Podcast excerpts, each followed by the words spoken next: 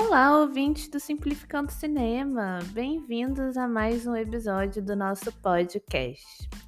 E aproveitando o clima do Oscar, resolvi trazer um assunto que volta e meia aparece pela internet sobre um suposto favoritismo da academia em colocar muitos europeus concorrendo na categoria de melhor filme internacional. Será mesmo uma verdade?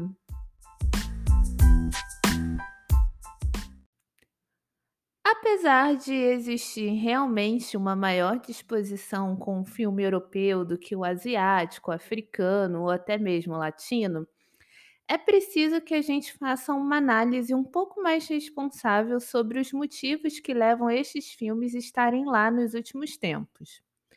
Surpreendentemente ou não, um dos países que mais fizeram sucesso na categoria nos últimos anos foi a Dinamarca. Um dos fatos mais marcantes do país é ser o país que possui o estúdio de cinema mais antigo em funcionamento até hoje, datado ainda de 1912. Também é curioso notarmos a união do setor e o próprio governo em prol da aprovação de novas políticas de fomento e distribuição das obras dinamarquesas. Este segundo fator foi importante para que a Dinamarca surgisse por várias vezes seguidas na categoria, tendo vencido até mesmo em algumas ocasiões. Hoje, a Dinamarca também possui a maior taxa de contribuição depois da França na regulamentação do streaming, cobrando 10% de tributo das principais plataformas estrangeiras e também nacionais a operar e a difundir o conteúdo dinamarquês nos seus catálogos. Mas, no entanto, o que realmente chama atenção na temporada atual são os filmes de países que pouco apareciam na premiação desde então, como é o caso da Polônia e da Irlanda. Embora a Polônia esteja passando por uma crise política que vem dando ares de nacionalismo também ao cinema e suas mídias correspondentes, sua estrutura cultural tem dado força suficiente para que os filmes poloneses consigam uma maior exportação. Tudo isso através dos incentivos dados aos órgãos principais que chefiam a área de audiovisual da Polônia. O indicado do país neste ano foi realizado com o apoio do próprio órgão federal local da atividade, que ainda mantém laços importantes com parceiros de peso, como é o caso da Alemanha, o que permite que o filme polonês consiga ter uma articulação muito maior entre os mercados importantes da Europa tendo sua passagem por Cannes bastante celebrada, o que fez com que o filme conseguisse alcançar não só uma distribuição internacional, como ter capilaridade para buscar uma indicação ao Oscar. Mas junto a ele também tem o The Quiet Girl, que é o primeiro filme irlandês a conquistar a indicação na categoria e bem a tempo de pegar carona nas melhorias que o país vem fazendo com as suas políticas públicas internas, voltadas para o audiovisual como um todo. Um dos fatores determinantes para o filme estar concorrendo ao Oscar é a sua própria estrutura pública de promoção e distribuição do filme. Ao solicitar recursos ao governo irlandês, por exemplo, o próprio disponibiliza uma equipe de publicistas especializados no festival ao qual o filme estará concorrendo. Ou seja, para você conseguir essa grana aí do, do órgão de, de audiovisual irlandês, você primeiro precisa passar na seleção dos principais festivais, né? E quais são os principais festivais hoje no mundo? Cannes, Berlim, Veneza, Tribeca e o Festival de Nova York. Se eu esqueci algum, depois vocês me contam no privado. Mas basicamente os incentivos né, da promoção do filme irlandês é voltado para esses top de linhas festivais mundiais aí, grandes mercados de, de promoção e de venda. E nesse caso, né, você precisa comprovar que você foi aprovado pra, eh, ter o filme exibido lá.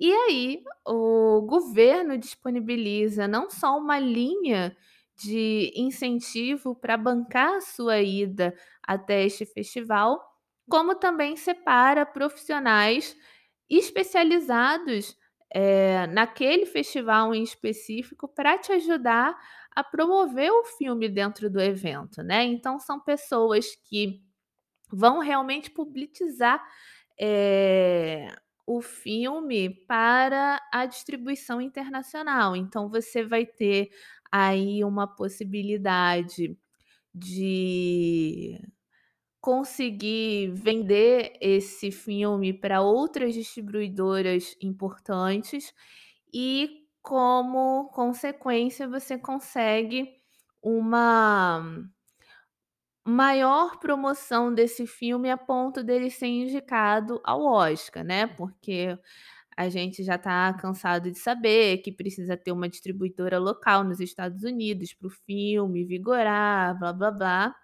Mas isso a gente só faz com dinheiro, né. E dinheiro privado não necessariamente vai cobrir todos esses fundos, sempre precisa de uma ajuda da mão do Estado. E é isso que a Irlanda vem fazendo.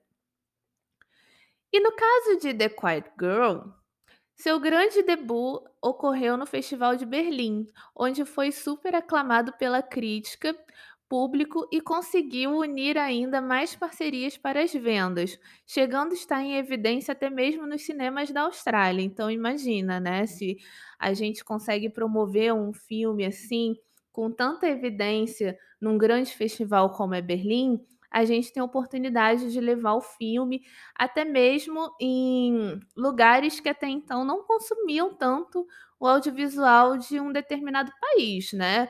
Eh, se você for falar que a Austrália consome filme irlandês, eu acho que quase ninguém deve saber dessa informação ou nem sequer imagina que o filme irlandês chega tão longe assim, mas eles estão chegando.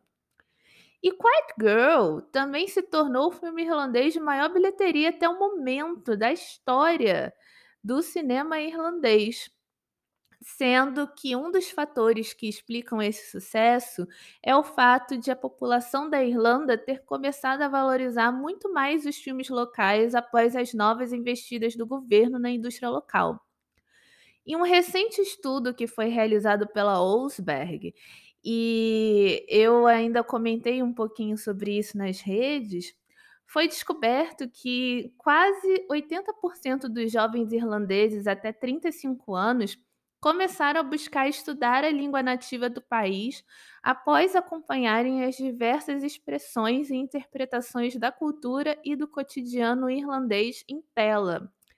Então era uma língua que quem já foi à Irlanda sabe que eles preservam muito pela cidade, né, qualquer lugar que você vai tem a placa, tanto em inglês quanto na na língua local, mas era uma língua que estava morrendo entre os jovens, né, porque como a gente hoje vive num mundo globalizado e a maior parte do tempo a Irlanda fala inglês por conta da colonização, eh, esses jovens eles não buscavam tanto compreender a língua nativa, preservar esse aspecto cultural, eh, e social da Irlanda, né, que tá no DNA deles de alguma forma. E quando a Irlanda começou a promover a indústria cinematográfica para as novas décadas, começando lá ainda em 1980 com Screen Ireland, que que inclusive é o grande responsável por, eh, produzir o Quiet Girl, né, o Screen Ireland é o órgão federal, né, do audiovisual irlandês.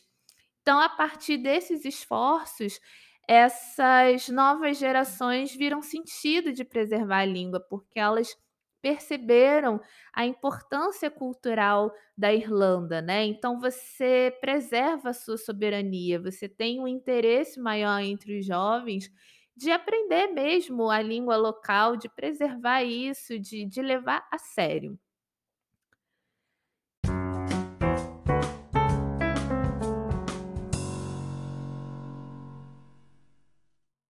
antes de The Quiet Girl realizar todo esse sucesso, os filmes irlandeses também já faziam sucesso no currículo escolar e a indústria vem auxiliando, né, a manutenção também de empregos diretos e indiretos com uma boa regularidade.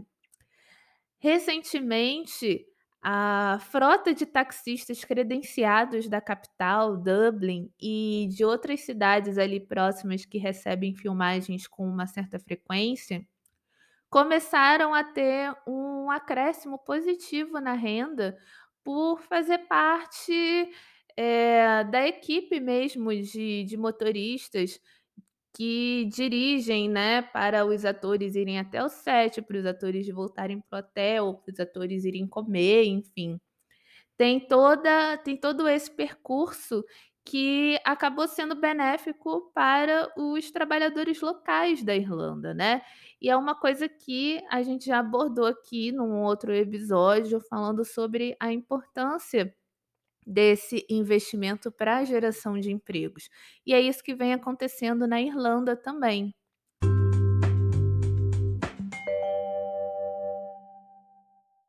Para completar, eh, a história de The Quiet Girl, a indicação irlandesa também vem em meio à aprovação da regulamentação do streaming no país no último mês, né, no caso, em fevereiro. Muito além de manter uma cota de tela em 30%, como regulado anteriormente pelo Parlamento Europeu, as plataformas devem contar com uma acessibilidade nos seus mecanismos de busca para que as obras irlandesas estejam sendo encontradas com facilidade, caso elas não sejam exibidas na tela principal.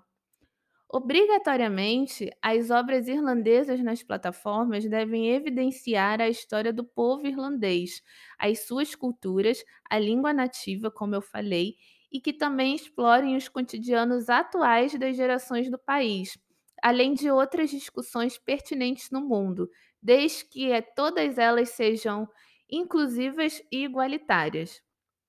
A Irlanda também deixa aberto parcerias de coprodução com outros europeus e demais países que possuam acordos bilaterais com eles. O objetivo final é sempre a internacionalização do cinema irlandês e cada vez mais. Tal fato nos ajuda a entender quais chances maiores possui um filme europeu contra um filme brasileiro, por exemplo, em questão de disputa por uma indicação. Será mesmo um favoritismo com europeus ou a falta de políticas mais recorrentes que afetam a percepção dos filmes? Vale lembrar aqui que a gente já teve um filme asiático ganhando até mesmo o melhor filme no Oscar, não faz tanto tempo assim, né, faz aí uns 3 anos no máximo que Parasita foi o grande vencedor da noite. E que é algo que nos lembra também sobre a a preservação e a continuidade de políticas públicas no audiovisual da Coreia do Sul. Então, eh, esses dados nos ajudam a perceber também que toda essa balela de que o filme nacional, ele não o filme nacional brasileiro, no caso, né, não tem tanta qualidade quanto os estrangeiros, por isso que a gente nunca ganhou um Oscar, ou por isso que a gente passa 20 anos aí sem uma nova indicação.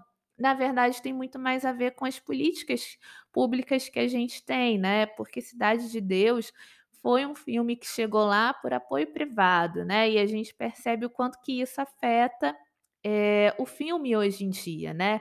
É muito difícil você achar uma cópia de Cidade de Deus no Brasil em português. É um filme que foi internacionalizado e hoje virou uma joia do cinema brasileiro, muito mais para o gringo do que para o brasileiro, né, a gente não preservou esse filme dentro do nosso país. Então as políticas de internacionalização, quando saem do Estado, elas buscam essa identificação não só com a soberania nacional, como também da promoção que esses filmes tenham internacionalmente até chegar no Oscar, né. Então a gente poderia ter Marte 1 concorrendo junto com The Quiet Girl, se nós tivéssemos políticas sustentáveis e contínuas sobre a distribuição internacional das novas das das nossas obras, né, que é uma coisa que a gente ainda pena muito e que se espera que isso seja mudado um pouco agora com essa nova estrutura do Ministério da Cultura, muito focado também na internacionalização.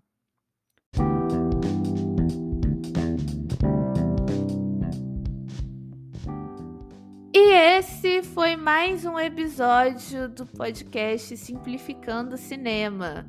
Se você gostou, não se esqueça de apoiar o Simplificando Cinema diretamente do Apoia-se a partir de um real mensal. Um grande abraço e até o próximo episódio.